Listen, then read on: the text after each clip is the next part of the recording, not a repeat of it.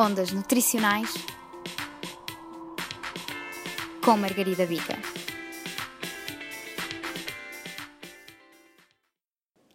O Ondas foi à rua entrevistar os nossos ouvintes e colocou-lhes a seguinte questão: Dormir influencia a obesidade? Verdade ou mito? Sou Fernando, sou frente de casa, tenho 55 anos. Acho que é um mito. Ah, Maria José. Acho que é um mito. Dano Coelho da Silva, 60 anos. Eu acho que talvez seja verdade. Sou Vitor Hugo, tenho 33 anos. É um mito. E Adolfo Pinto Martins Pereira, 65 anos, uh, reformada. Nunca pensei nisso. Mas se calhar pode também, depende. Sou Milena, sou estudante, tenho 20 anos. Acho que é verdade. Raquel, 28 anos, fotógrafa.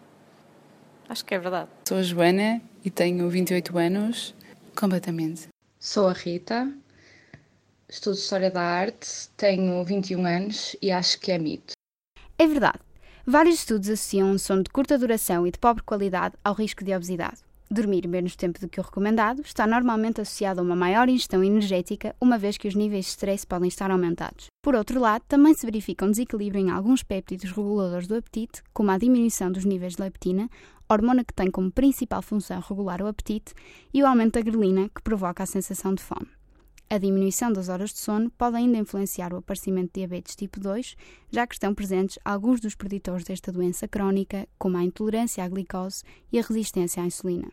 Isto acontece uma vez que, após a restrição do sono, há um aumento do apetite, principalmente por alimentos de elevada densidade energética, como os snacks, bem como um aumento do tamanho das porções.